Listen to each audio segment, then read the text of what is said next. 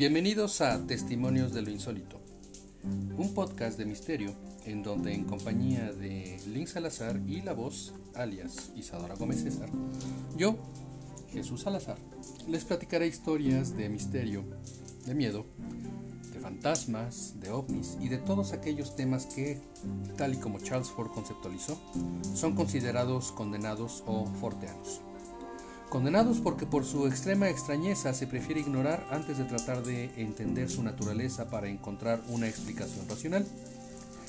En este canal les expondremos dichos casos y en la medida de lo posible trataremos de presentar los hechos concretos para que cada uno tenga sus propias conclusiones.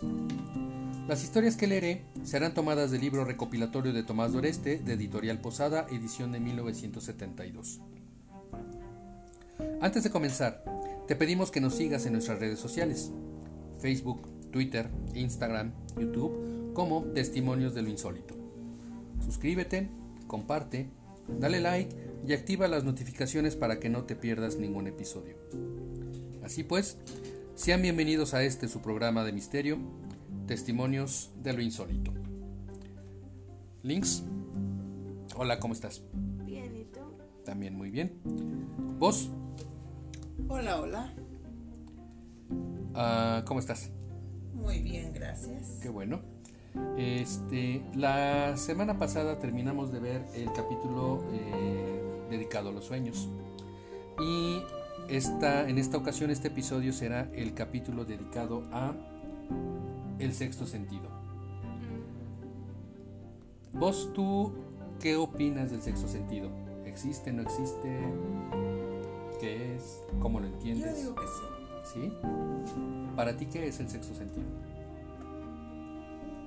El sexto sentido es como el que tengo con Lynx, cuando siento que le está sucediendo algo o este... Tienes una sensación extraña que no sabes explicar, pero sabes que algo es, pasa. Así es. Ok. ¿Links? Igual. Ok. Pero yo. Ok. Para mí el sexto sentido es una película muy buena. No. Bueno, sí, también es una película muy buena de M. Night Shyamalan. Este, y evidentemente, eh, si hay tantos testimonios sobre el sexto sentido, es que una de dos, o existe, o hay algo que nos hace pensar que existe algo como el sexto sentido y que no lo logramos entender.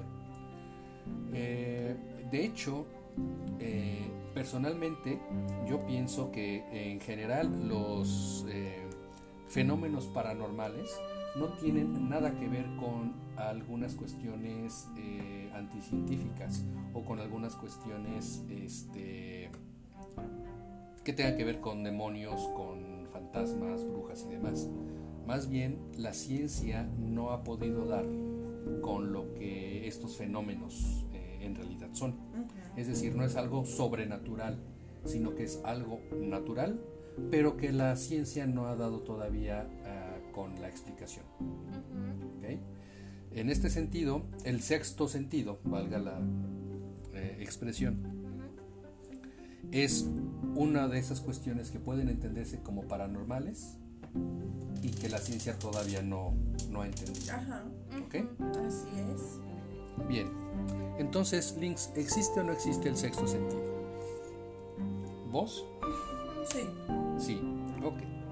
A fines del siglo pasado, el doctor Charles Richet, premio Nobel, Nobel de Medicina, propuso el nombre de parapsicología para designar a esos fenómenos que van más allá de lo que normalmente entendemos y que algunos atribuyen a un sexto sentido que solo muy pocos afortunados poseen.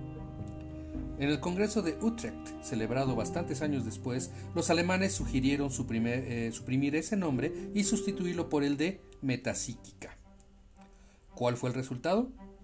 Que se sigue llamando de las dos maneras a esta ciencia tan compleja. Pero de los estudios realizados hasta ahora resultan, resaltan cosas positivamente aleccionadoras. Primero, que ya se toma en serio a esta ciencia y segundo, que está demostrado que todos los seres humanos poseen poderes maravillosos, aunque solo en contadas ocasiones les esté dado conocerlos.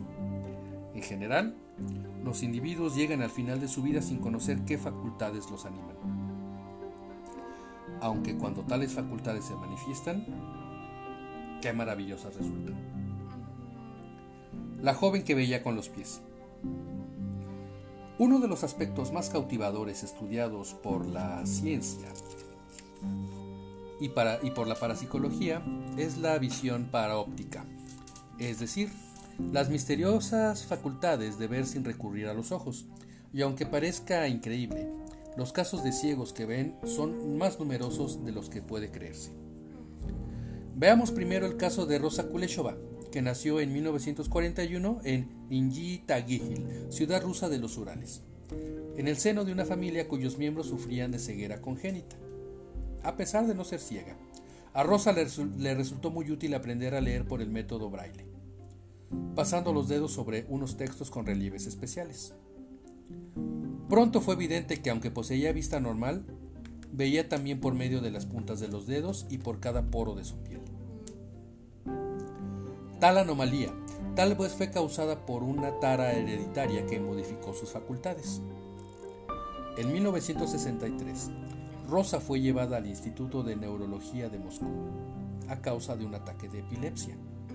El doctor Isaac Goldberg comprobó entonces, lleno de asombro, que la joven leía con los dedos no solo de los, los, textos en relieve, sino del sistema braille, sino también los impresos con tinta en un libro o en un periódico y realizó varias pruebas con el fin de descubrir cualquier posible engaño.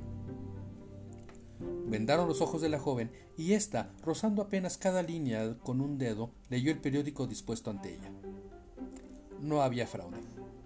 Se trataba de una visión por la piel y no una extraña sensibilidad de la epidermis dotada con una fina red nerviosa. La prueba fue más evidente cuando presentaron fotos a Rosa que las últimas que las fue identificando, describió soldados caminando, aviones, automóviles y hasta los colores de un paisaje. Y lo mismo pudo hacer utilizando la punta de la nariz, la lengua y hasta los dedos de los pies. ¿Qué extraño don poseía Rosa? ¿Leía acaso con su piel provista de células nerviosas desconocidas sensibles a la luz? ¿O veía como los mediums y los videntes? La ciencia no ha podido descubrir aún el secreto de Rosa. Y hablando de Rosa y su capacidad para ver a través de, los, los, dedos, a través de la nariz, o a través de los ortejos. ¿Cuáles son los ortejos? ¿Vos sabes? ¿No? Los ortejos es el nombre en español de los dedos de los pies. Tenemos dedos en las manos y tenemos ortejos en los pies. Ah, Pero pues por alguna razón en español, eh, especialmente de México, decimos dedos de los pies y ya no los llamamos ortejos. ¿Ok? Bien. Los ortejos. Los ortejos. Pasando este paréntesis, eh, este caso de Rosa Kuleshova me recuerda que aquí en México hubo un científico que se dedicaba, entre otras cosas, a experimentar este mismo tipo de, sexto sentido. Eh, este eh, científico eh, tuvo una desaparición entre, entre paréntesis, no entre paréntesis, no entre comillas, gracias, entre comillas, misteriosa. Este, y les voy a platicar posteriormente de, él, porque es muy interesante su, historia, es muy interesante el contexto histórico en el que se desarrolló, eh, y también es muy interesante los resultados preliminares a los que llegó. Estoy hablando de Jacobo Greenberg. Entonces, este, bueno, igual trataremos, eh, si es posible, de presentar eh, lo que hizo y de reivindicar su trabajo. Pero bueno. Un informe del hombroso. Y si hubiera dudas sobre este caso y se considera único en el mundo, siguen más experiencias perfectamente estudiadas. Por ejemplo, en su obra Después de la muerte que el famoso criminalista y psiquiatra italiano Cesare Lombroso relata el caso de una niña de 14 años normal en todos sus aspectos, hasta que un día sufrió un ataque de histeria. No respondió al tratamiento y su salud empeoró notablemente. Tres meses más tarde, quedó completamente ciega. ¿Existe una relación estrecha entre la epilepsia y la visión paraóptica? Tal vez porque a partir de entonces desarrolló una sorprendente habilidad para ver aunque sus ojos no funcionasen. El doctor Lombroso hizo varias pruebas que demostraron algo asombroso. La muchacha veía por la nariz y por los lóbulos de las orejas. Para eliminar la posibilidad de que interviniesen los ojos, Lombroso los vendó con todo cuidado. Sin embargo, la niña pasó la prueba con éxito. Contaba Lombroso que la niña era incluso capaz de identificar los colores, y cuando ponían una luz fuerte cerca de la oreja, se cubría esta con las manos y gritaba, enojada, ¿Es que me quieren dejar ciega? Otra niña maravillosa. Cuando Margaret Fuchs, de 14 años, se presentó ante un par de docenas de escépticos científicos, parecía una muchacha sana y normal. Dos horas más tarde, abandonaban el hospital dejando a todos asombrados e intrigados. ¿Quién era esa niña singular?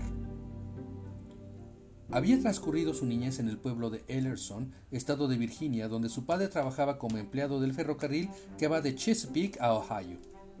Decía el señor Fuss que cuando los niños del rumbo jugaban a la gallina ciega, su hija evitaba los obstáculos con toda facilidad, como si no existieran.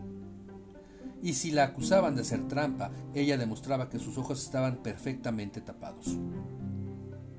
En verano de 1960, el señor Fuss explicó a un grupo de médicos del centro de veteranos que su hija reunía unas características de lo más asombroso.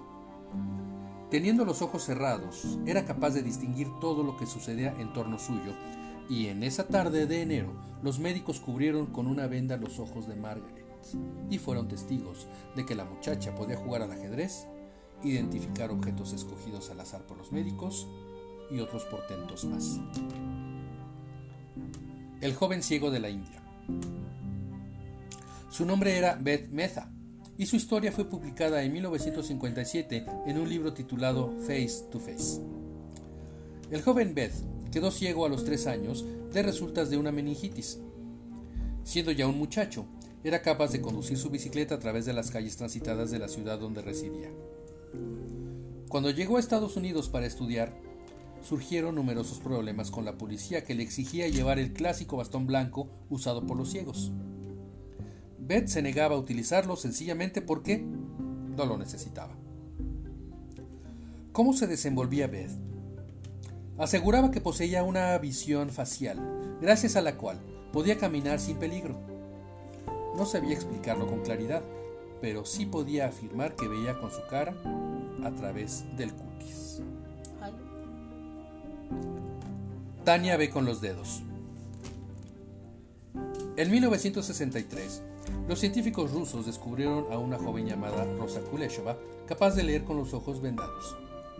Por esta misma época, el doctor Jutz estudió en la ciudad norteamericana de Flint el caso de la joven señora Stanley, igualmente dotada para la visión paraóptica.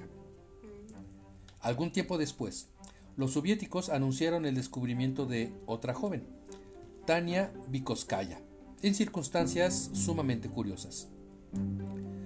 Estando en clase, el maestro habló de la visión paraóptica e intentó una experiencia con sus alumnos. Se trataba de adivinar, con solo tocarla, el color de una crayola. Ante la sorpresa general, Tania vio el color. Después, adivinó el color de un libro Estimulado por el éxito, el maestro siguió haciendo más pruebas y Tania describió los objetos que metieron dentro de una caja.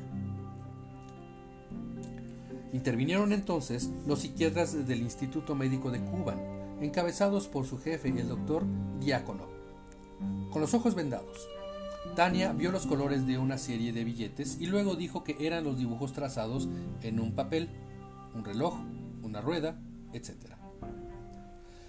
La joven reveló el origen de sus dones excepcionales. Estando un día acostada, tomó un libro y leyó su título antes de tenerlo ante sus ojos, pero no prestó mucha atención al, incidente. ¿Vos? ¿Vio con los dedos? Vio con los dedos. Iba a agarrar el libro y antes de, llevárselo hacia la cara para verlo, pudo ver el título del mismo imagínate. Links, ¿te gustaría, ¿te gustaría tener visión para óptica? Sí. ¿Por qué? Porque así podrías, este, ¿sabes? Este, lo que escribes, corregirlo o para, para leer. ¿Con los ojos? Con los dedos. ¿Vos? ¿A ti no te gustaría? ¿Por qué? mejor normalita. Pero por ejemplo, eh, Beth Meza se quedó ciego, pero podía ver a través de la piel de la cara. Puede ser, pero. Hay varias cosas que son así, o sea, hay varias. Ay, ¿cómo se llama? Hay varios. Este. Ay, ¿cómo se llama? Se me olvidó. Ajá. Varios, ajá. Ok. Vamos a Hay hablar. varias problemáticas así. Ok. Por ejemplo, hay, este, hay algunos escépticos que ven con su tercero. Ujú. Y ella con los, Ajá. en los dedos tenía Mm, No que tuviera ojos en los dedos, sino que de alguna manera, sino que de alguna manera podía ver con los ojos, digo con los ojos, con los dedos. Ya ves, me haces bola. Imagínate, sí, no. Y también por los oídos. Entiendo, pero no. Yo es normalita. Ok. También por los oídos. Hay que También por los- muchos dones, pues. Ajá. Solo ese, pero prefiero ser normal. Vamos a ver otro don. Curioso sistema para hallar a un desaparecido. Existen otras maneras de aplicar la visión a larga distancia. Este método lo usó sin saberlo una mexicana en los años 20, la señora María Reyes de Sierold, y también sirvió en Francia para localizar a una persona de quien no se tenía noticias. Nadie había vuelto a ver a Nicolas Cordier, fanático coleccionista de plantas, después de una excursión realizada por el verano de 1914 a la región montañosa de los Vosgos en el noreste de Francia. La policía, avisada de su desaparición, decidió recurrir a Madame Morel, famosa medium, quien entró en trance teniendo en su mano un pañuelo propiedad del botánico y explicó. Este hombre fue a la montaña. Está tendido en el fondo de un precipicio. Tiene en su mano un manojo de hierbas. En ese lugar hay tres robles y un poco más lejos veo un lago. Se organizó una expedición que halló al hombre en el lugar preciso descrito por Madame Morel, pero algo intrigó a la policía. Estaban los documentos del muerto, pero faltaba su billetera. ¿No podría Madame seguir adelante con su descripción? A la mujer le costó un gran esfuerzo continuar, pues el pañuelo era solo un puente entre su visión interna y el muerto. Pero logró recorrer el camino seguido por Cordier, y de pronto tropezó con un hombre que lo seguía. Ahora se aproxima a él, lo amenaza. La víctima entrega su billetera, pero el ladrón teme ser identificado más tarde. Mira al hombre, mira el precipicio que hay detrás, da un salto y lo empuja. Poco tiempo después, fue detenido un vagabundo gracias a la exacta descripción hecha por Madame ¿Cómo puedes explicar eso? Curioso. Puede parecernos, puede parecernos un caso este, eh, de miedo, puede parecernos un caso evidentemente que no podemos explicar. Claro. La ciencia todavía no encuentra cómo es que se sucede esto, pero sucede. Ajá. Así es. ¿Saben qué es la memoria extracerebral?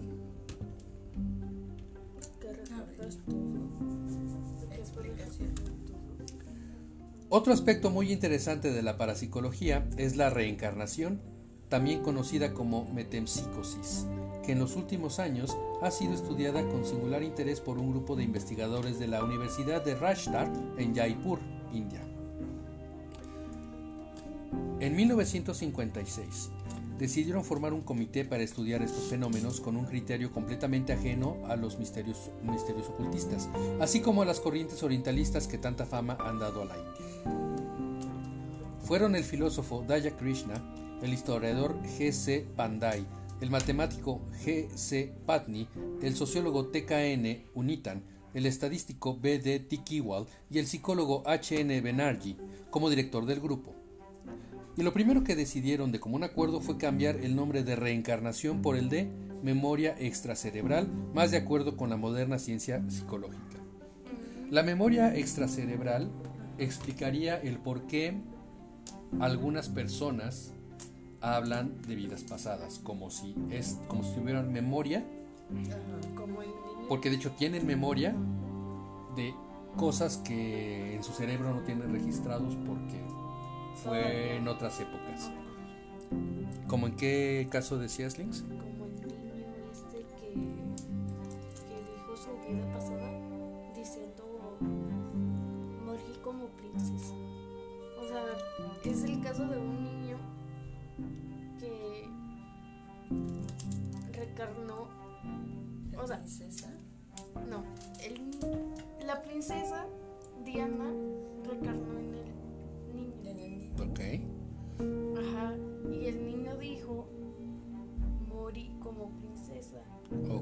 O sea que el niño es la reencarnación de la princesa Diana. Ok. Es curioso que muchos casos de gente que dice recordar vidas pasadas, de reencarnar, muchas veces dice que recuerda su vida como Napoleón o como el faraón X, ¿no? Ajá. Y eso puede resultar o puede sonar mucho más extraordinario que si tú recuerdas vidas o recuerdas detalles de la vida de una persona que nunca conociste, que murió mucho tiempo antes de que tú vivieras y que, y que vivió incluso lejos de donde tú naciste. Ajá. Y ahorita vamos a ver algún ejemplo así. Esta expresión de memoria extracerebral, declararía el Dr. Benarji, resulta más afín con un trabajo científico, pues reencarnación posee resonancias espirituales y ocultistas que podrían provocar confusiones. Creo que lo más acertado será estudiar los casos conocidos sobre el mismo lugar donde se produjeron con un espíritu desprejuiciado. Desde que comenzaron su labor, los colaboradores del Dr. Benarji han investigado más de 80 casos sin que nadie obstaculizara su labor. A partir de 1962, contaron con la aportación del Dr. Ian Stevenson, profesor del Departamento de Psiquiatría y Neurología de la Universidad de Virginia, gracias a quien se pudieron estudiar casos como lo sucedido en Turquía, país que por su raigambre musulmana se mostraba hostil a la idea de la reencarnación, puesto que el Corán no menciona nada al respecto. Para los turcos, la historia del niño Ismail fue solo un caso de posesión satánica. Recordaba cuándo fue asesinado. El 31 de enero de 1956, un acomodado granjero turco llamado Abey Susulmus fue asesinado por varios empleados suyos en un establo de su propiedad en Bahçevi, distrito de Midik, en Turquía. Fue un hombre de vida complicada que repudió a su primer mujer, Hatis, por ser estéril, y sin embargo siguió viviendo con ella. Y cuando se, casó con la joven Shaida, que le dio tres hijos, las dos mujeres ocuparon habitaciones contiguas en la misma casa. Abeit Susulmus fue conducido al establo por sus asesinos y al recibir los primeros golpes lanzó fuertes gritos que escuchó Sahida. Esta acudió en su ayuda acompañada de dos de sus hijos, y todos fueron asesinados al mismo tiempo que Susulmus. Los asesinos fueron detenidos y sentenciados a muerte. Dos murieron ahorcados y el tercero se suicidó en la prisión. Meses más tarde, en otro lugar del mismo distrito de Midik, nacía el noveno hijo de un carnicero llamado Mehmet al-Tinklish. Recibió el nombre de Ismail. En la parte superior del cráneo tenía una profunda marca, semejante a una cicatriz, que fue atenuando poco a poco hasta desaparecer al cumplir los niños los dos años. Fue por esa época cuando un día sorprendió a su padre con estas palabras. Estoy cansado de vivir aquí. Quiero regresar a mi casa para ver al único hijo que me queda. Mehmet al-Tlinkish lo interrogó sobre tan sorprendente declaración, pero el niño le dijo que su verdadero nombre era Abeit Susulmus y que, eh, habiéndose casado en dos ocasiones y tenido tres hijos, murió de resultas de un golpe que recibió en la parte superior de la cabeza. A partir de entonces, Ismail repitió ante sus asombrados padres y a quien quisiera escucharlo que su verdadero nombre era Abeit Susulmus, que la familia Atlinkish no le interesaba para nada y que deseaba regresar con los suyos. Cansado de escuchar tantas necedades, el padre le dijo un día, Está bien, Puesto que eres Abed Susulmus, llévanos a tu casa. El niño le señaló el camino que conducía a casa de Susulmus, y una vez allí reconoció y nombró a todos sus familiares. A continuación, los condujo al establo y explicó con lujo de detalles las circunstancias del crimen del que fue víctima. Miró a Sasi Susulmus, el único de los hijos de Abeit y Sahida, que quedó con vida, y le dijo: Tú tenías dos hermanos que se llamaban Ismat y Sinu y murieron aquí mismo al mismo tiempo que yo. Aunque mucha gente sospechó que Ismail debió escuchar alguna vez la historia del crimen ocurrido en la población vecina, el incidente que vino a continuación echó por tierra cualquier desconfianza. Ismail vio a Mahmet, el vendedor ambulante de helados, y lo reconoció desde las brumas de su existencia anterior. El, el, heladero, en cambio, contestó que nunca lo vio antes de ese momento y entonces Ismail le recordó. Antes de vender helados tenías un negocio de frutas, ¿no es cierto? Y como el padre de Ismail se dispusiera a comprar un helado al asombrado hombre, el pequeño dijo a su padre, No le pagues, papá. Yo solía comprarle sandías y recuerdo que poco antes de que me mataran me quedó a deber un dinero. Y Mahmed se había obligado a confesar que, en efecto, él debió a sus ulmus cierta cantidad desde la época en que fue asesinado. ¿Cómo es que el niño, cómo es que Ismail tenía toda esta información y sabía todos estos detalles? ¿Puede haber explicaciones racionales? Sí, está muy loco eso. ¿eh? Un caso sucedido en la India. Es que la mayoría de, de estos casos de los que vamos a hablar, la, mayo la mayoría de los casos de que vamos a hablar sucedió con niños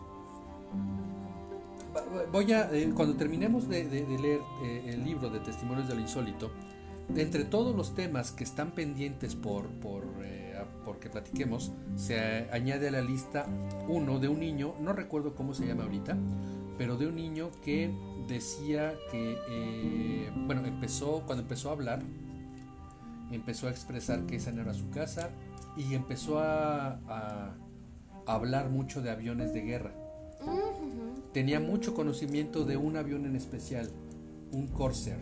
Un Corsair que, para el que este, él, decía que tenía una rueda, un problema en una de las, de las ruedas de llantas del tren de aterrizaje. Y, hablaba mucho de aviones de guerra. Eh, cabe señalar que la familia no acostumbraba a hablar de ese tema, no acostumbraba, por ejemplo, porque pudiera pensarse, ah, pues este, ven History Channel y ahí hablan de guerra y le, habla, le, llama la atención al niño y algo aprende. Sí, vamos, es algo que no, no es normal en un niño. Y este niño hablaba de, de, de, detalles muy específicos. Les voy a contar ese, ese, ese caso posteriormente porque está muy interesante.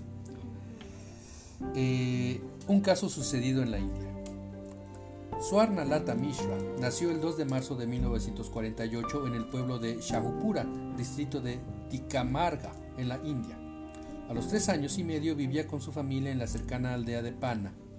Un día, su padre la llevó con él a Jabalpur y pasaron por la importante ciudad de Katni. De pronto, Swarna Lata pidió al conductor del autobús que los transportaba que tomara el camino transversal que lleva a mi casa.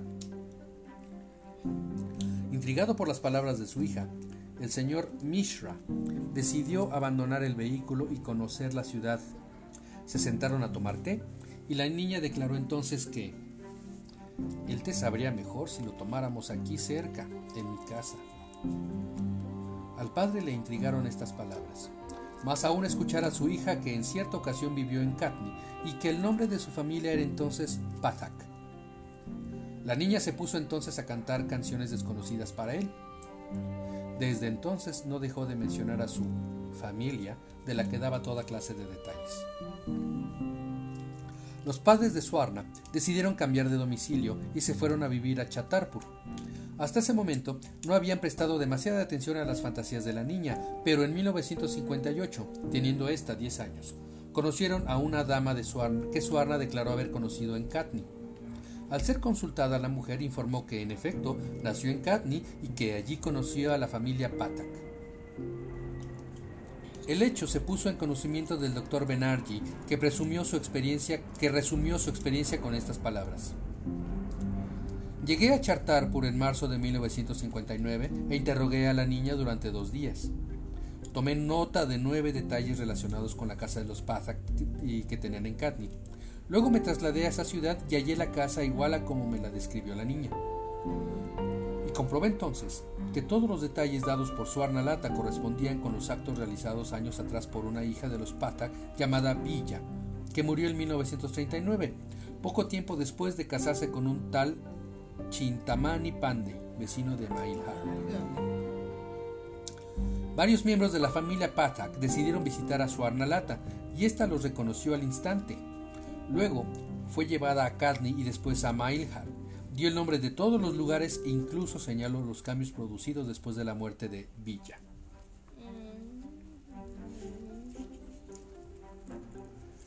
Vivió en el siglo XVII. Perdón. Números romanos. Siglo XIII. El doctor Arthur Yurtam, que fue jefe de psiquiatras en el Bath Hospital en la ciudad de Bathford, Inglaterra, recibió en 1961 a una señora que acudió a él aquejándose de pesadillas en las que presenciaba horrorosos asesinatos en masa. Durante la primera entrevista, la paciente, cuyo nombre se negó a revelar el psiquiatra, Declaró que desde niña sufría esta eh, clase de sueños y que los había notado todos en un cuaderno.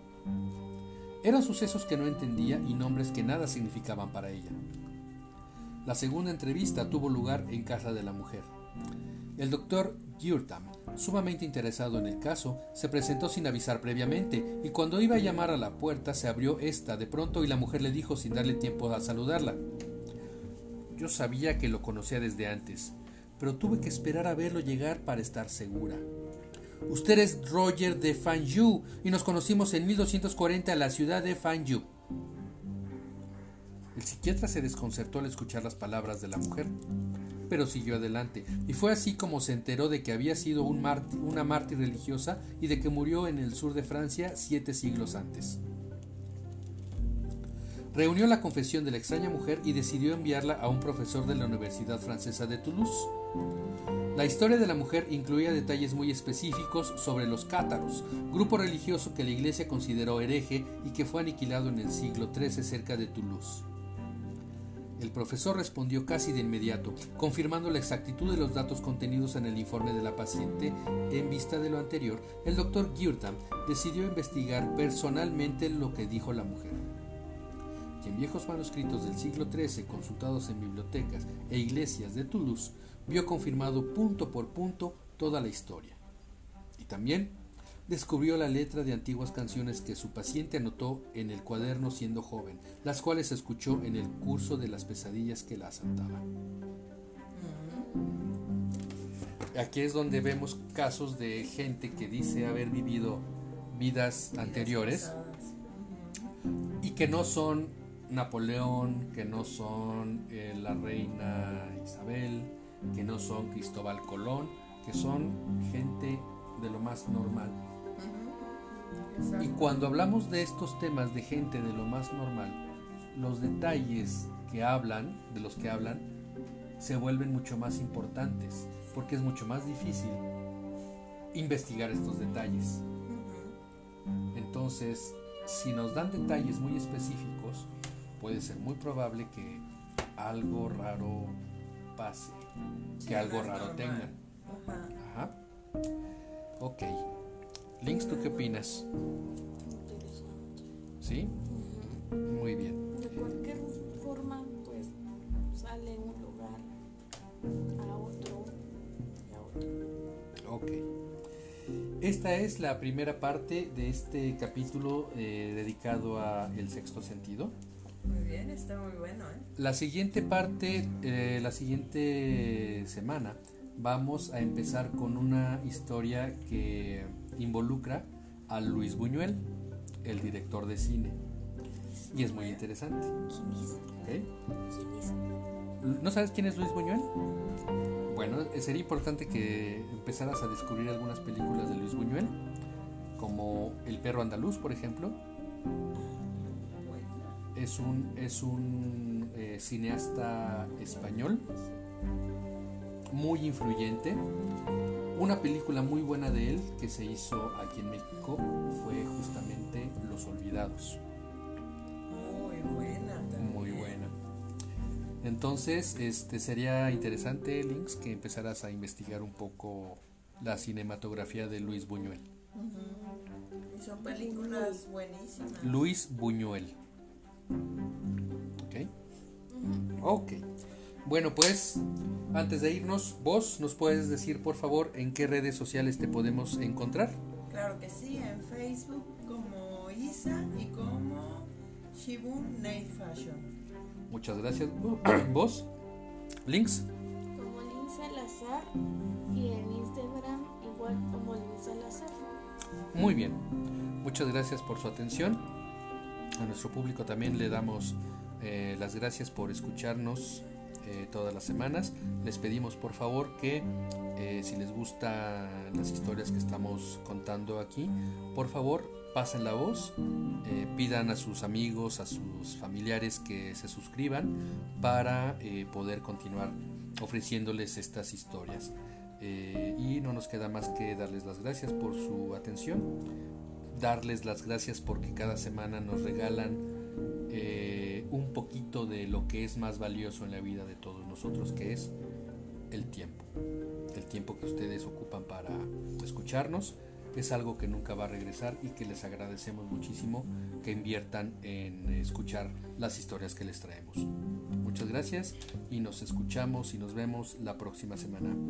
Adiós. Gracias, bye. Bye.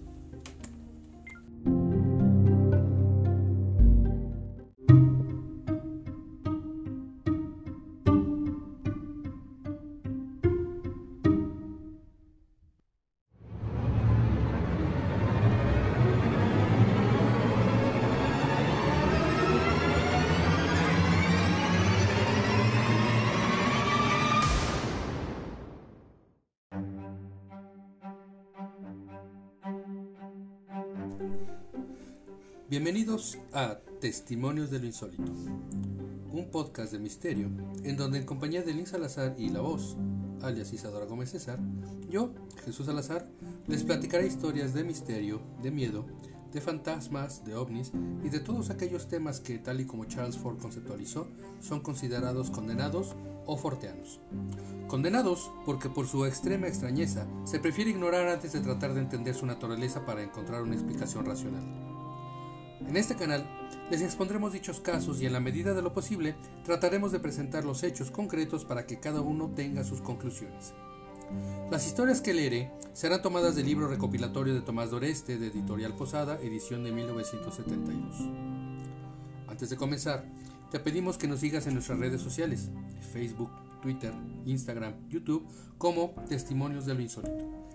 Suscríbete, comparte, dale like y activa las notificaciones para que no te pierdas ningún episodio. Así pues, sean bienvenidos a este su programa de misterio, Testimonios de lo Insólito. Ok, Links y vos, ¿cómo están? Bien, Hola, gracias. muy bien, gracias. Qué bien. Este, dos noticias, una buena y una mala. ¿Cuál es la ¿Cuál quieren primero? ¿La, la mala o la buena? La buena. ¿La buena? La mala, yo la mala sí. La mala, bueno, la mala es que ya se nos va a acabar el libro de Testimonios del Insólito, ya nos falta poco, vamos por ahí de la tercera, de la segunda de tres partes del libro. Entonces, Habrá que. ya se nos va a acabar el, el libro, ya lo vamos a acabar de leer. así Qué es. tristeza. ¿Y cuál es la buena? No sé. Vamos a empezar con más cosas. Exactamente, tú sí sabes vos, muy bien. Ok, la semana pasada, el anterior, el episodio anterior, eh, hablamos o empezamos a hablar de existe o no existe el sexto sentido y este eh, capítulo es el más extenso de todo el libro. Es un libro que yo creo que nos va a tomar otras dos o tres este, episodios por lo menos, Ay, Muy bien. incluido este. Ah, ok. Ahora, ¿recuerdan cuál fue la historia que les prometí que iba a continuar en este episodio? ¿Con qué historia íbamos a empezar este tercer episodio, este segundo episodio de eh, ¿Existe o no existe el, sexto sentido? No, no lo recuerdo. Íbamos a empezar con una historia en el que eh, está eh, implicado Luis Buñuel. ¿Quién es Luis? Ajá. Luis Buñuel, ¿Escritor? no, Luis Buñuel fue un director de cine, Ay, sí, es cierto. Un director de cine español que este, vivió en México muchos años, hizo mucho trabajo aquí en México. Algunas de sus obras son El Ángel Exterminador con eh, Silvia Pinal, Eh, otro es Los Olvidados.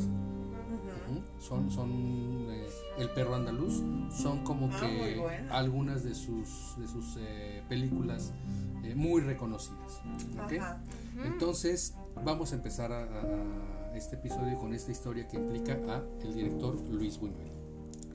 Se llama ¿Estuvo o no estuvo Buñuel? Pero si haber vivido otra existencia en un tiempo anterior parece imposible, ¿cómo creer que una persona que vive en la actualidad puede estar en dos lugares al mismo tiempo? ¿Acaso fue solo una broma el siguiente episodio en el cual intervinieron personajes tan famosos como el cineasta Luis Buñuel y el famoso escritor francés Jean Cocteau? Ay, Sucedió en la primavera de 1962, durante una comida que reunió a los miembros del jurado del Festival de Cine que se celebra anualmente en Cannes. El director Buñuel hablaba con Cocteau. Quería verlo a solas para tratar algo relacionado con una próxima película. Los dos se pusieron de acuerdo. ¿Te parece esta misma tarde a las 5 en el bar del Carlton? sugirió Buñuel. Esa misma noche, quiso la casualidad que se volvieran a encontrar en una cena. Dominado el bullicio del inmenso salón, Cocteau se disculpó a gritos ante su amigo. Perdona, querido Luis, no pude asistir a la cita. Iba a telefonearte para pedir que aplazases. Me retuvieron en el jurado. Imposible dejarlos. Buñuel palideció. ¿De qué estás hablando? Preguntó con, débil voz. De nuestra cita a las 5, en el bar del Carlton. Todos callaron. Las manos de Buñuel temblaban. Miraba a su alrededor con insistencia en busca de una pista que le permitiera descubrir la broma. Cocteau palideció también. Vamos, déjate de bromas, dijo Buñuel. Tú estabas ahí. Hablaste conmigo. Miró a Cocteau. Este negó con la cabeza profundamente alterado, inquieto como nunca antes lo había visto.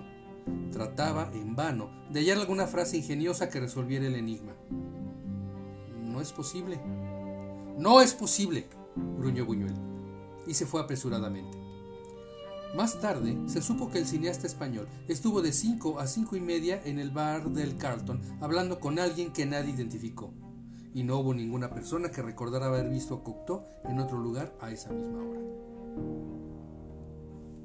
Es decir. Buñuel efectivamente estuvo platicando con alguien pero que, que no él pensó que era Cocteau, evidentemente no era él. Hubo gente que vio a Luis Buñuel platicando con alguien que no supieron identificar.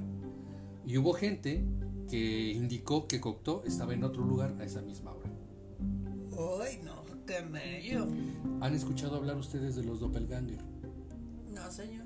Los doppelganger son, este, se supone que son los dobles exactos de uno. Ah, sí. Y se supone que cada uno de nosotros tenemos un doppelganger en este mundo. Y cuenta la leyenda que si te encuentras con un doppelganger, es decir, si te encuentras con tu doppelganger, te mueres. Mm, Entonces no te encuentres con tu do- doppelganger. Pero Quizá creo que es como gemelo, tu doble, tu doble. es tu doble. Doble. O sea, no, no, no tienes nada que ver familiarmente, pero es tu doble exacto. ¿Y te mueres? Eh, te mueres y te encuentras con tu doppelganger, eso se dice. Quizá-. Quizá Luis Buñuel se encontró con el doppelganger de Jean Cocteau. ¿Quién sabe? El hombre que tenía un doble. Y si el caso de Buñuel resulta misterioso, ¿qué sentido dar a esta otra historia sucedida en 1955 al señor Exxon comerciante norteamericano que decidió trasladarse a Noruega para resolver unos negocios? Este hombre llegó a Oslo, capital noruega, en el mes de julio. Era la primera vez que visitaba el lugar, Pero cuál no sería su sorpresa cuando al presentarse en el hotel fue amablemente recibido por el gerente con estas palabras. Encantado de verlo de nuevo, señor Gorik. ¿Tuvo usted un buen viaje? El hombre quedó desconcertado y contestó secamente que era la primera vez que visitaba ese país. El empleado no se desalentó y replicó. ¿No recuerda usted que hace unos meses vino a hacer una reservación y dijo que regresaría en este mismo, mes de julio? No he podido olvidar su visita porque tiene un apellido poco corriente. Como la conversación comenzaba a, eh, a volverse interminable, Gorik se despidió con un gruñido y se dirigió a su habitación. Pero cuando la mañana siguiente hizo su primera visita a un cliente, recibió otra sorpresa mayúscula. El señor Olsen, conocido comerciante de Oslo, lo recibió con grandes exclamaciones de júbilo. ¡Ah, señor Gorik! le dijo. ¡Cuánto me agrada que esté de vuelta! Su visita anterior fue tan corta que nada pudimos hacer. Como el norteamericano asegurara que se trataba de una confusión, Olsen explicó que el parecido con el otro era perfecto, tanto en su físico como en el apellido, pero preguntó consternado si tenía ante él al verdadero señor Gorik, quien fue entonces el doble que estuvo discutiendo de negocios unos meses antes. Uy, ¿Quién fue el otro señor Gorik? Porque efectivamente no es tan fácil encontrarte con fantasmita. fantasmitas. Ok. El caso del cajero pelirrojo. Ay, Dios mío. Y ahondando más en el tema de los dobles, el siguiente caso tal vez podría contestar a esta pregunta. ¿En qué piensa un hombre acostumbrado a un trabajo metódico cuando la enfermedad lo obliga a guardar cama en su casa? La revista inglesa Light publicó en noviembre de 1954 la curiosa historia del cajero de un banco a quien sus amigos llamaban Red y que muchos clientes vieron detrás de la ventanilla a pesar de hallarse acostado en su cama. Más de una persona le dirigió la palabra, pero a todas asombró el hecho de que un- en lugar de contestar, el hombre se esfumara. Hubo incluso alguna reclamación por tan descortés comportamiento, hasta que se tuvo que convencer a los quejosos de esta verdad manifiesta. El cajero no podía estar detrás de la ventanilla sencillamente porque estaba enfermo en su casa. Un psiquiatra interesado en el caso dio una explicación que convenció a unos y a otros. Tal vez en los ataques de delirio febril, Red revivía con particular intensidad los recuerdos de su ambiente laboral, donde hubiera deseado estar, y proyectaba su imagen por espacio de unos segundos de manera completamente involuntaria. ¿Imposible? En tal caso, quisiéramos escuchar otra explicación. ¿La tienes vos, No. Links? Ah, esta historia está muy buena. En una noche de invierno. Eh, ya estamos, estamos en noviembre, a mediados de noviembre de, de 2021. Ujú. Ya se empieza a sentir un frío. eh, Intenso. un frío navideño, como que es un frío especial. Y esta, este, esta historia ocurre justamente en invierno. Ay, Pero sí es intenso. Para dar fin a este tipo de desdoblamientos, presentamos la historia vivida por el Dr. Weir Mitchell de Filadelfia, médico muy respetado además de presidente de la Asociación Médica Norteamericana y de la Sociedad Neurológica. Estos antecedentes se dan para ver que estamos ante un tipo con una respetabilidad bastante amplia. En cierta ocasión le sucedió algo tan asombroso que solo con alguna reserva se atrevió a relatar más tarde a sus colegas. Había sido una jornada larga y cansada. A las 10 de la noche, el médico colgó el estetoscopio, apagó la luz y se acercó a la cocina a tomar un vaso de leche. Minutos más tarde se dirigió a su cuarto. No había pasado media hora cuando alguien llamó a su puerta.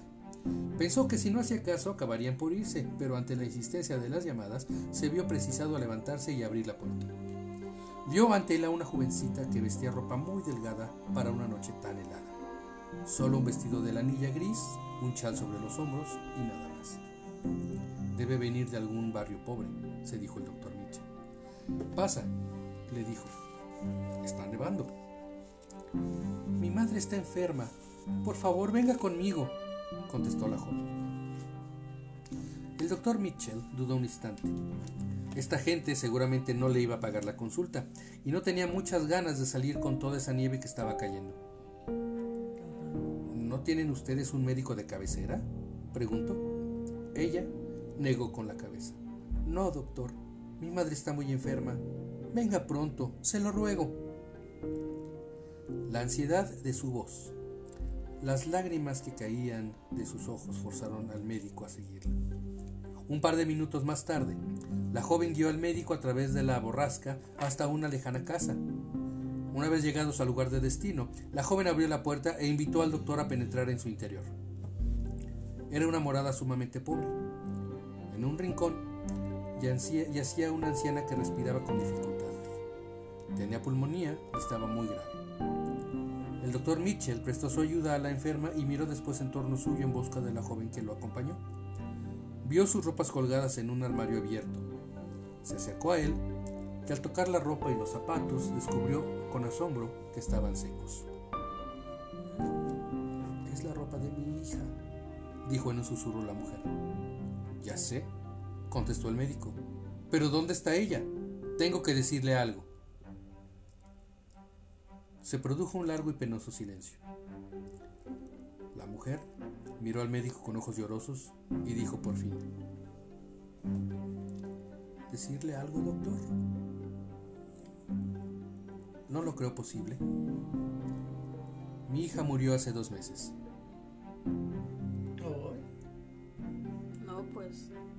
Qué feo. Tan, tan, tan, tan. ¿Qué pasó ahí? ¿Por qué sucedió eso? No sé. ¿Fue el fantasma de la niña que fue por el doctor para salvar a su madre? ¿Fue una proyección mental de la madre que necesitaba ayuda y conocía de alguna manera del doctor y tal vez inconscientemente encontró o, o pensó que si le presentaba de alguna forma la imagen de su hija, lo iba a acompañar? Pues también puede ser. El No fantasma sabemos. de la hija. Pero A mí se me hace más que es el fantasma de la hija que. Tú votas por fantasma. Liz. Ajá, fantasma. Ok. ¿Vos? pues también puede ser. Pero la mente provoca muchas cosas también. La mente provoca muchas cosas, es correcto. El rostro que regresó. Son más numerosos de lo que pueda creerse los casos de seres ya fallecidos que se mostraron ante los seres vivos. La ciencia no puede dar ninguna explicación a la historia del Dr. Mitchell, a no ser que se tratara de una alucinación producida por el exceso de trabajo. Pero lo que sucedió en 1928 al pintor Gerald Hale pudo atribuirse a la fatiga o a un estado febril, ni mucho menos. El pintor que residía en París recibió en cierta ocasión el encargo de trasladarse a un lugar de la provincia cerca del río Loira. Se dirigió a la estación del tren y halló un compartimento vacío. Echó una siesta para pasar el tiempo y cuando despertó vio una atractiva joven cuyos ojos eran profundos y enigmáticos. Hablaron de cosas sin importancia y de pronto la joven llevó la conversación a la pintura. Demostró conocer bien la obra de Hale. ¿Cree usted que podría pintarme de memoria?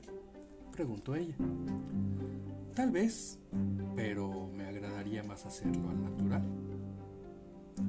Poco antes de llegar a la estación de destino, ella se despidió del pintor sin darle oportunidad a este que le preguntara su nombre. Nos veremos antes de que tenga tiempo de olvidarme, dijo ella mientras abría la puerta del compartimento. ¿Se pueden imaginar hacia dónde va esto? Ajá. ¿Hacia dónde? 2. A ver. Hale fue recibido por un anciano matrimonio. Lo llevaron a su residencia. Cuando el pintor subía por la escalera, rumbo a su cuarto, vio a la joven del tren. Ella sonrió y le dijo, le avisé que nos volveríamos a ver. De haber sabido que venía aquí, la hubiera acompañado. La joven se puso seria. Oh, sí. Me temo que eso hubiera sido algo difícil, replicó, y con un gesto de su mano salió corriendo. Durante la cena, Hale se refirió a la joven que vio primero en el tren y más tarde en la propia casa. La anciana palideció. Ah, Pues cómo no. ¿Por qué? La cosa. ¿Por qué? Porque es un fantasma. ¿Una joven en esta casa? dijo por fin. No sé a quién se refiere. Aquí no vive nadie más que nosotros dos. Y no se habló más del asunto hasta que se reunieron en la sala para tomar café. Le voy a pedir un favor, Monsieur Hale. Haga el favor de dibujar el rostro de la joven que conoció esta tarde. En unos minutos, el pintor trazó un esbozo bastante fiel de la joven y se le entregó a la dama. Esta lo vio y cayó sin sentido al suelo. Cuando volvió en sí, se apoyó en su esposo y ambos miraron de nuevo el dibujo hecho por Hale. Hace años teníamos una hija, le explicaron, nuestra única hija. Murió en el curso de un viaje a Oriente. Era exactamente igual a la persona que vio en el tren y en esta misma Ah, qué horror. Me acuerdo de una película. ¿Qué película? Es la de. Ay, no me acuerdo cómo se llama. Pero el caso es que es un señor que tiene pues a su esposa o novia y ella se muere en un país, en una tribu y ahí se queda su hijo, pero hay algo que llama al señor. ¿Algo de la libélula? Ajá. Ok, bueno, Y, y algo, no sé, pero que lo... Que, con Kevin Costner. Ajá, que de repente la veía pues como en, en su mente pues, que revivía ella o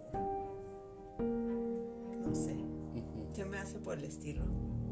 Ok. ¿Links? Pero aquí con la que era la, La hija. la hija. Pero qué, qué objetivo tendría de aparecerse, de aparecérsele al pintor que iba a ver a sus Un papás. mensaje. Nunca dio ningún mensaje. Bueno, aquí nunca dice que diera ningún mensaje. Simplemente y se le apareció dos veces en el tren y en la casa. No sé. A lo mejor pedía. pre- pretendía pedir ayuda. A lo mejor. El espíritu que se materializó.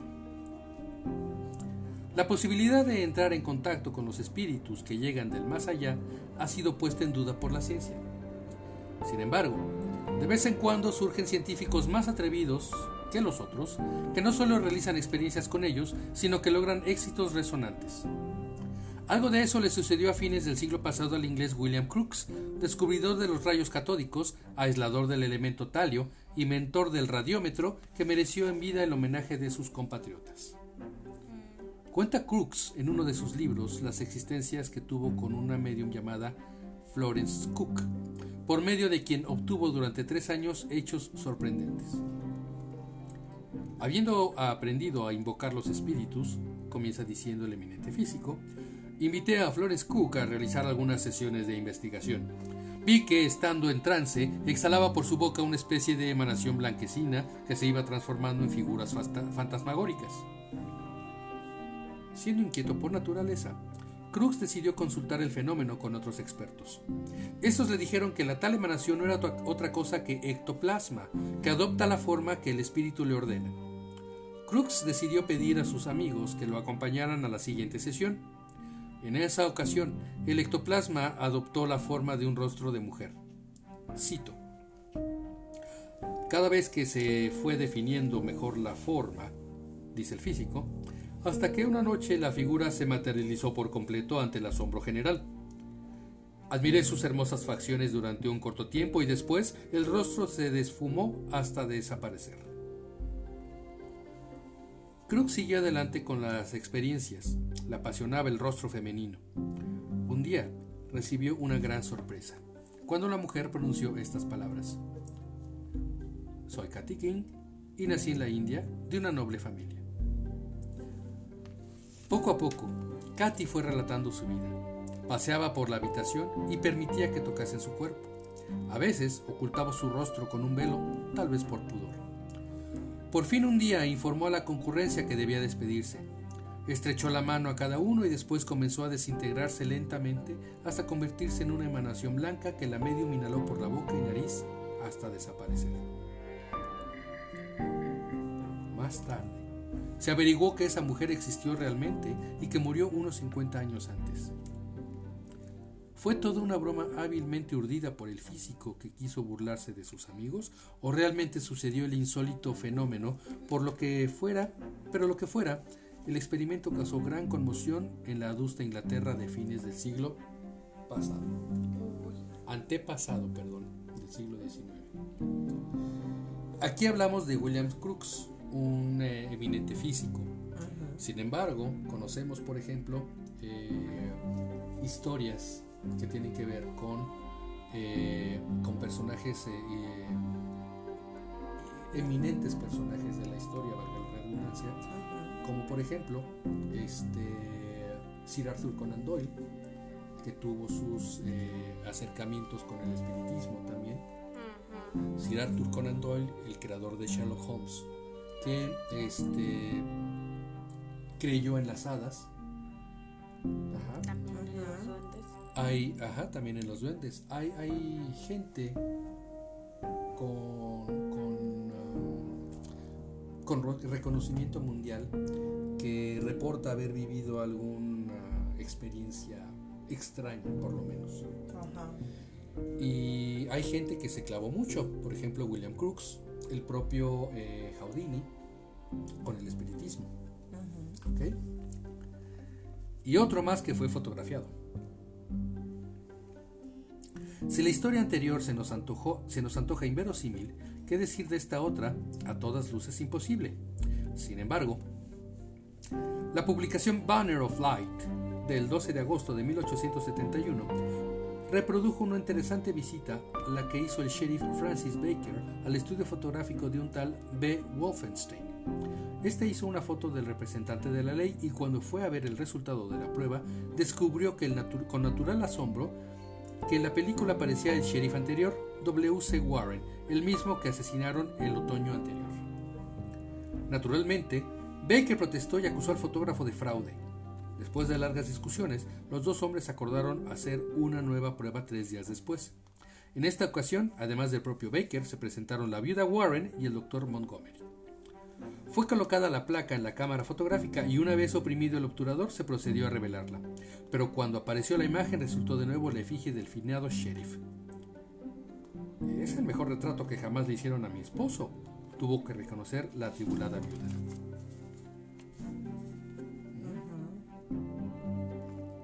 cómo le hizo el otro sheriff que ya había muerto para aparecer en la foto de, del nuevo sheriff. ¿Cómo?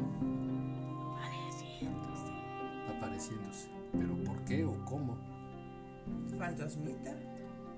Ajá, ok. Revelación hecha con un lápiz. Tampoco existe una explicación lógica para el descubrimiento de las dos capillas halladas en 1907 en un lugar llamado Glastonbury, considerado como el lugar más santo de Inglaterra. Por cierto, Inglaterra, ¿saben qué significa Inglaterra? Reino. No. Ah, Inglaterra viene de Angelterre. ¿A qué suena terre? Terra. Ángel, Ángel. Angelterre, Ángel de tierra. tierra de ángeles. Tierra de ángeles. Inglaterra es tierra de ángeles. La gente que habla inglés habla English, habla angelical o angélico, Mm. según esto, según el origen de la Porque palabra. tiene otra acentuación. No, porque se supone que eh, decían que, que los ángeles habitaban al norte de la isla. Esos eran antes de las leyendas artúricas. Se decía que había ángeles habitando el, el norte de, de- de la isla. Y por eso se llama Angelterre, tierra de ángeles, Inglaterra. Bueno, Glastonbury. Según ciertas leyendas, Jesucristo llegó en su juventud a Glastonbury en compañía de José de Arimatea. Gildas, historiador que vivió en el siglo VI de nuestra era, asegura que tal acontecimiento sucedió hacia el año 27, siendo Tiberio emperador de Roma. San Agustín describió la impresionante abadía que existía en Glastonbury y en el libro del Juicio Final, compilado por encargo de Guillermo el Conquistador hacia, 1800, hacia, sorry, hacia 1086, se menciona con detalle el edificio. Los últimos años del siglo XII, el rey Enrique II inició la búsqueda del lugar donde se decía que yacían los restos del legendario rey Arturo. Giraldus Cambrensis diría que hallaron un ataúd de roble profundamente enterrado que contenía los huesos de un hombre muerto de heridas en la cabeza, a cuyo lado estaba el esqueleto de una mujer de largos cabellos rubios. Sobre el ataúd vieron una cruz de plomo que identificaba a los ocupantes de la tumba como el rey Arturo y su segunda esposa, la amada Genevieve.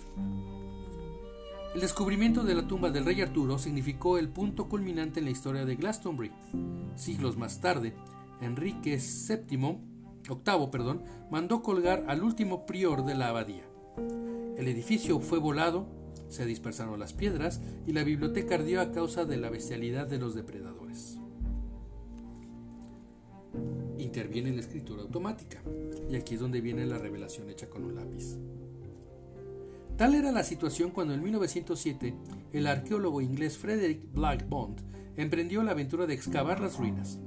El 7 de noviembre, estando con su amigo el capitán Bartlett, aficionado a la psicometría o escritura automática, Black Bond pidió a su amigo que tomara un lápiz y a continuación le preguntó, antes de continuar, ¿saben qué es la escritura automática? La escritura automática, ¿algo le suena? Rock. No. A ver, es como. ¿A mano? Esa No. mano, sí. Sí, pero es lo que le va diciendo un espíritu o algo. Ajá. Ah, o sea, Yo lo he visto en la tele que pues, los que tienen como. Los que te dicen. son mediums. Ajá, los mediums. Ujú, Este, hacen como rayones. De lo que te diga el que- espíritu. Ajá. ok. Es- exacto, la, la escritura automática es justamente eso. Este, una persona que es medium eh, sirve como canal para, para escribir mensajes. Eh, la persona la persona en cuestión entra en trance y empieza a, garabatear o a escribir cosas en una, en una hoja Es lo que dicen, voy a hacer garabatos y se va a estar presentando cosas, se, van, a- se me van a estar presentando cosas a mí. y la persona no es consciente de lo que está escribiendo, ni Ajá. mucho menos. Muchas veces la Aparte, escritura aparte es porque están así, ¿no? Así, Están en trance. me- mirando en, en un solo lado y escribiendo. están en trance, exactamente. Continuamos. Y a continuación le preguntó, ¿qué puede decirnos de Glastonbury? Bartlett tenía sujeto el lápiz mientras conversaba con el arqueólogo, y de pronto el lápiz se movió sobre el papel. Escribió las siguientes palabras, Todo saber es eterno y merece la simpatía mental. Los dos hombres quedaron intrigados al leer esta frase. Decidieron hacer más preguntas y por medio de los misteriosos movimientos del lápiz leyeron en un latín de siglos pasados que la capilla de Edgar el mártir fue construida por el padre Peer y reformada por el padre Withing, último prior de Glastonbury. A continuación, el lápiz trazó un mapa y añadió una entrada por detrás del altar, cinco pies y la capilla extendida 30 yardas al este y ventanas con piedras horizontales y vidrios azules. La misteriosa entidad que parecía dirigir el lápiz se llamaba a sí misma Gulielmus Monacus, es decir, Guillermo el monje. Blight Bond echó mano de los datos y no tardó en descubrir las ruinas de una capilla tal como la dejaron los bárbaros destructores. El lápiz, encantado, escribió a continuación en inglés del siglo XVI. Dio instrucciones para acabar en la parte norte de la abadía y los resultados obtenidos confirmaron su declaración.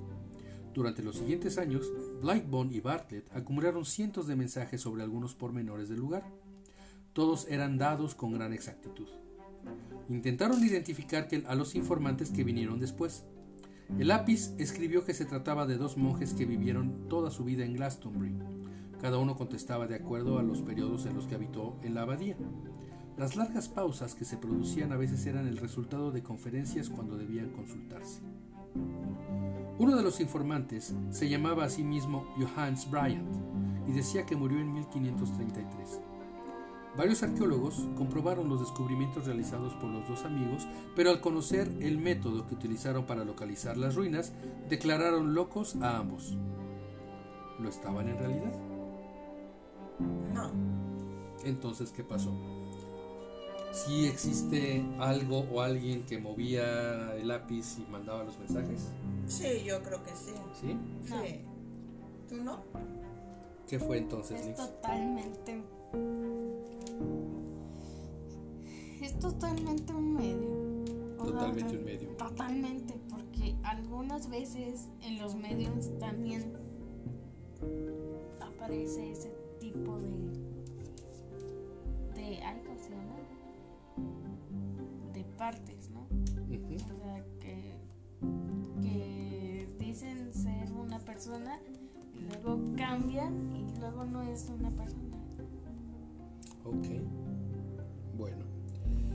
Eh, hasta aquí con esta con este capítulo dedicado a eh, existe o no existe el, cierto, el sexto sentido, la segunda parte del sexto sentido. La siguiente, el siguiente episodio vamos a empezar con un tema que yo sé que, que es del agrado de todos ustedes, ¿Cuál? el poltergeist. Ah, y a mí no. A mí sí, como es que no, ¿Qué claro. es un poltergeist? No sé. No me gusta. No. Los, ¿Por los, los poltergeist, para rápidamente, son eh, eh, ya- eh, fenómenos Paranormales que. supuestamente paranormales Ajá. que se supone que están este, producidos por espíritus. En México, muchas veces a este tipo en particular de fenómenos se les conoce como espíritus chocarreros. Porque los poltergeist son, este, supuestamente son espíritus que en general hacen bromas más o menos pesadas en una Que ellos casa. van directo sobre ti, ¿no? No, no. no, No. todo depende Ay, de... yo sé cómo no me gusta eso. Eh, los poltergeist empiezan por cosas que se mueven en tu casa, cosas que de repente se materializan, ruidos que escuchas, eh, en fin, una serie de, de cosas, voces a veces, escuchas voces. Eh, son, son varios ejemplos de cómo el poltergeist se manifiesta. Poltergeist viene del alemán, que significa este, hadas juguetonas, duendes juguetones. Entonces se supone que los poltergeist, el fenómeno poltergeist, es causado por estos duendes jugue- juguetones. Ajá. Y el, el siguiente episodio vamos a empezar justamente con poltergeist. ¿ok? Bueno, Bien. ya llegué. Ah, por fin, yo quise. no me gusta. A ella, pero a mí sí.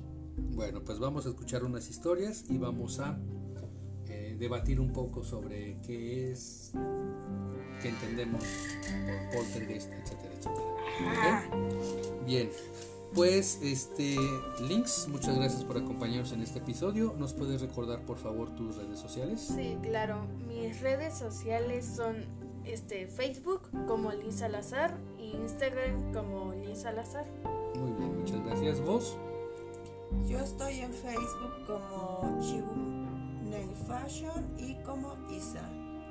Ok, pues muchísimas gracias por su compañía, muchísimas gracias por su preferencia y nos escuchamos y nos vemos la próxima semana en Testimonios de lo Insólito. Antes de despedirnos, perdón, quiero agradecerles a todos ustedes por eh, regalarnos eh, lo más valioso que tienen cada uno o que tenemos cada uno de los que habitamos esta tierra, que es el tiempo. El tiempo que se dan ustedes para escucharnos, el tiempo que se dan ustedes para eh, oír las historias que les contamos. Muchísimas gracias por eso. Y ahora sí, nos eh, vemos y escuchamos el próxima, la próxima semana con este tema interesante que es Poltergeist. Gracias. Adiós. Bye.